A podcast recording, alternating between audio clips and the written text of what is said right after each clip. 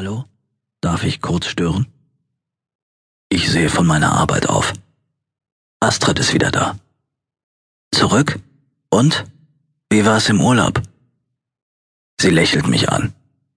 Wunderbar. Obwohl ich in Dortmund meinen Zug um zwei Minuten verpasst habe auf der Rückfahrt. Sie war allein in Frankreich. Hättest du halt einen Mietwagen genommen? Nö, die ganze A2. Dazu hatte ich nun wirklich keine Lust. Ach so, ich bin die A4 gefahren. Das ist für mich günstiger. Ja, Astrid, auch ich war allein im Urlaub. Naja, ohne Freundin und so. Kannst du mir mal helfen? Ich nicke. Klar kann ich helfen. Klar will ich helfen. Wir setzen uns an meinen kleinen Beratungstisch, beugen uns über ihre Unterlagen. Astrid erklärt, Astrid zeigt, Astrid fragt. Ich bin unkonzentriert. Astrid beugt sich nach vorn. Sie legt ihre schweren Brüste, versteckt im weißen T-Shirt, auf meinen Tisch. Ein Bild taucht vor meinen Augen auf. Astrid hinter einer Glasscheibe, nackt. Sie presst ihre Brüste, ihre Brustwarzen gegen das kühle Glas. Was sagst du dazu? Wie gesagt, ich bin unkonzentriert. Wir einigen uns auf eine Lösung. Sie lehnt sich zurück und versteckt ihre Hände hinter dem Stuhl. Das Gespräch ist wohl noch nicht beendet, sonst wäre sie wohl schon aufgestanden. Ich fühle, dass ich an der Reihe bin. Und schwatzen wir noch eine Runde über deinen und meinen Urlaub? Heute nach Feierabend? Nichts lieber als das. Ihre Firma hat einen Raum bei einem Bürodienstleister gemietet. Die Chance, dort von Ihren oder meinen Kollegen überrascht zu werden, ist eher gering. Mir nur recht. Wir sitzen und schwätzen und schon bald nicht nur über Urlaub und Urlaubsbilder. Sie sucht und findet in ihrem Schreibtisch eine Flasche Weißwein. Wir trinken ihn. Der Wein ist warm und schmeckt eher bescheiden. Egal. Hunger? Es ist mittlerweile schon dunkel draußen. Gute Zeit, um einen Happen zu sich zu nehmen. Astrid macht einen Vorschlag. Wir fahren zu mir und ich mache uns rasch etwas. In Ordnung? Gern. Ich sehe auf die Uhr. Mein letzter Zug fährt kurz nach zehn. Ich mache uns was Schnelles und dann fahre ich dich zum Bahnhof.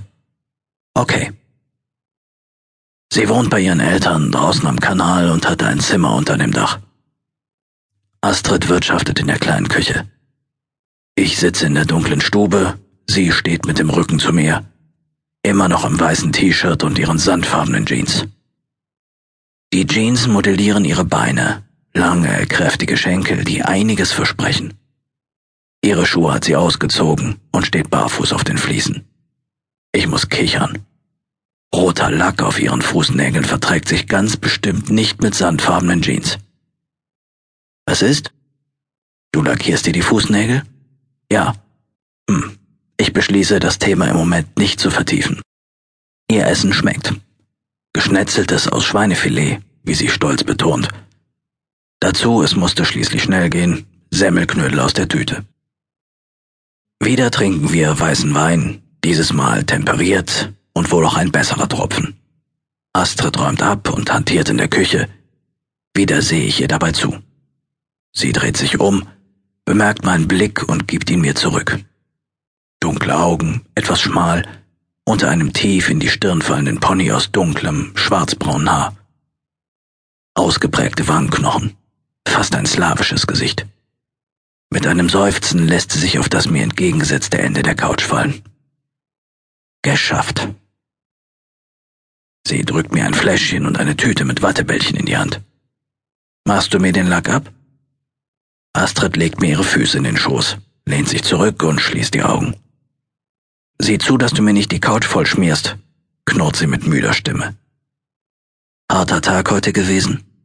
Ich mache mich an die Arbeit, ganz systematisch. Naja, wenn du den ersten Tag in der Firma bist, ist halt eine Menge aufzuarbeiten. Jeder Nagel wird mit einem extra Bällchen behandelt. Und ich halte dich noch von der Arbeit ab. Jeder Nagel bekommt einen Kuss. Brennend schmecke ich die Reste vom Aceton an ihren Zähnen. Quatsch. Mit dir habe ich immer gerne zu tun. In meinen Händen fühle ich die